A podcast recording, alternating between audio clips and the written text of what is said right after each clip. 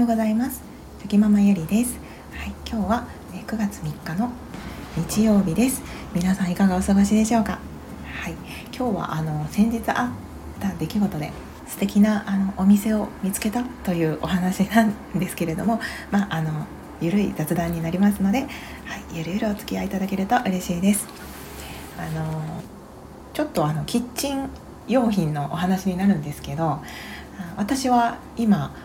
包丁で鋼の包丁を使っております。はい、でそれはあの私が昔結婚した時にですねあの当時勤めていたお店のお客様からお祝いであの包丁をプレゼントしていただきました。でそれをあのとても大切に今も使ってるんですけれども。で以前はあのそのお店ですね。お店にあのその包丁が売っていたお店にあの持って行って、はい、あの研ぎですね包丁の研ぎをお願いしていたんですけれどもあのそこはちょっと我が家からだと、え電車を使って行かなければいけないようなところで、はい、あのやっぱり遠いんですよね場所が。で昔はあの子供がいなかったので子供が生まれる前はあのまあね一人でもうあのサクサク動けることができましたのであの切れ味が悪くなったなと思ったら包丁を研ぎに出しに行ってたんですけど。でも子供が生まれてだんだんそういうことができなくなって。だけどその包丁はやっぱりとてもあの使いやすいので、はい、大切に使ってたんですよね。であの切れ味が悪くなってくるとまあしょうがないからあのシャープナーですかねを使ったりとか。であとは自分でちょっと研ぎですね。あの、まあ、慣れない手つきで研ぎをしてみたりとか、まあ、そうしながらごまかしごまかしでやってたんですけれどもなんかやっぱりああいう包丁ってあんまりそのシャープなとかでこういっぱいやらない方がいいみたいなんですよね。はい、なんかやっぱりその鋭さあのいなんていうか包丁のその刃物の鋭さがだんだんこうなくなってくるというかこうシャープナーで一瞬切れ味は良くなってもやっぱり持ちが悪いですし厚みが出てきちゃうみたいでその切る本当の刃先は細くなるんですけどその滑らかに細くしていくわけじゃないですよね研ぎみたいに。研ぎ石でやるみたいに。なのでなんかシャープナーで結構ずっとやり続けていたので多分その包丁時代があの何というかうん分厚くなるというかうまく表現できないんですけどその、まあ、とにかく切れ味が悪くなっちゃったんですよね。はい、で自分で砥石で研いてあの研ぎをしても全然ダメで, はい、でずっとその包丁を研ぎ研ぎに出したいなと思ってたんですけどほんじゃあその、まあ、ネットでね検索してみたんですね。まあ、最初からそうすればよかったんですけどなんかあんまり近くにないだろうと思ってなんとなくその検索せずに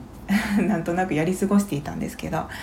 もうこれはやっぱりちゃんと研ぎに出そうと思って検索してみたら意外と、はい、本当に自転車で10分もかからないような場所にあったんですよ。はい、でしかもそこはあ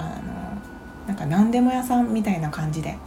あのいろんなその何て言うか木工を使って時計を作ったりとか時計、うん、椅子とか机を作ったりとか修理をしたりとか。なんか何でも屋さんをやっておられて。でその店があることはしてたんですけどその包丁研ぎをしてたことは知らなくてですね。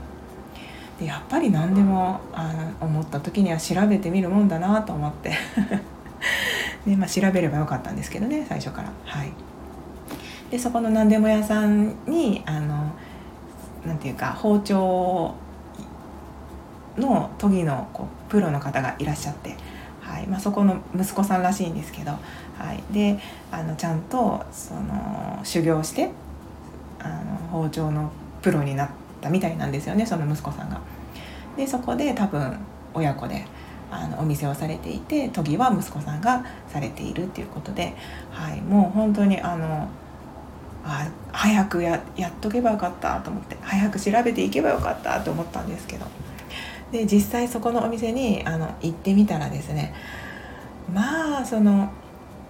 お店の方、まあ、もうお年そのお父さんだと思うんですけど、まあ、結構お年を召されていて、はい、私の父よりももうちょっと上かなっていうような感じだったんですけど、まあ、それでも本当にあのすっごくあの雰囲気のいい方で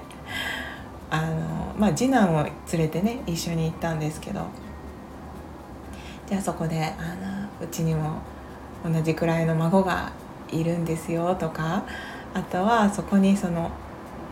時計があったんですよね。置き時計。あれ何て言うんですかね。あのネジを回すタイプの時計。はい。でそれがもうなんか20年以上ずっと現役で動いているみたいで,、はい、でそんななんか歴史ある時計に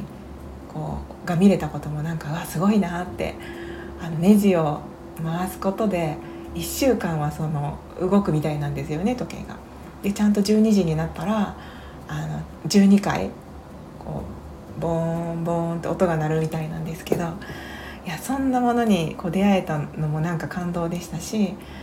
うん、なんかお店の中に入ってみないとそれは分からないかったことなのであなんかこんな素敵なお店が近くにあったんだと思って すごく嬉しくなりました。で接してくださったそのお店の方が本当にいい方であの次男を見てあの「君は何か作るのが好きかな?」っていう感じで聞いてくださってじゃあその多分お仕事で出た木材の切れ端がたくさんまあストックしてあるんですよねそれをもう紙袋にガサガサっと一気に入れてくださってこれでなんか好きなもの作りなみたいな感じで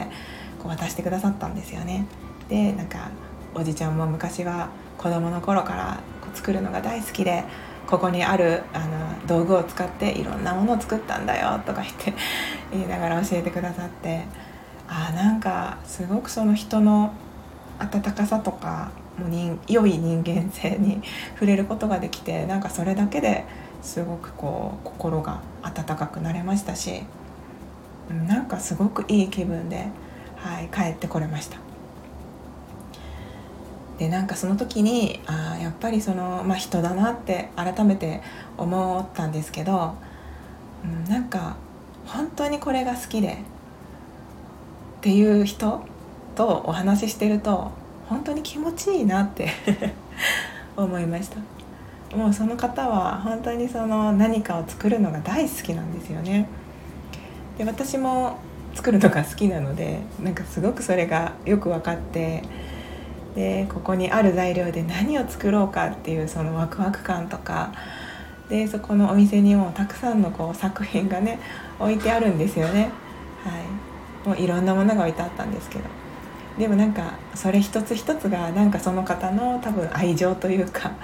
思いが込められてるんだろうなって思うとなんかその目では見えないんですけどその作品からも温かみが出てるような気がして。はい、とても良い空間だなって思いました。まあ、その決してその綺麗に整っている空間とかそういうわけではなくて本当にそのもう材料木の材料とかノコギリとかそういったねなんか道具がたくさん積み上がってるようなそんな場所だったんですけどでもなんかすごく心地がよくてなんか温かい空気がそこには、はい、流れておりましたなんか本当にそういうのってもうその人にしかないオリジナルなものですよね、まあ、作るのが大好きでっていうことも一つですしもうなんか人が好きでたまらないんだお話ししたいんだっていうその優しい空気感っていうかもうそなんていうかもう優しさがにじみ出てるあの感じもなんかその人にしかないオリジナルの唯一無二のあの感じっていうなんかああいう感じが、うん、やっぱり何何にも何よりにも勝るなと思います。はい。もううん。なんかやっぱり仕事を愛して人を愛しているってとても大事だなっていうことを、はい、学びになりました。はい、なんかね本当にいいお店が見つかってちょっと良かったなと思って。であの研ぎにね出された包丁が返ってくるのも楽しみですし、はい、またあのおじさんに会えるのもちょっと楽しみだなと思って、はい、なんかすごくいろんな学びがあったので、うん、とても良い一日が過ごせたなと思いました。はい、そんな 気づきのお話でした。最後までお聴きくださいまして本当にありがとうございました。今日もバチバチやっていきましょう。ではまた明日。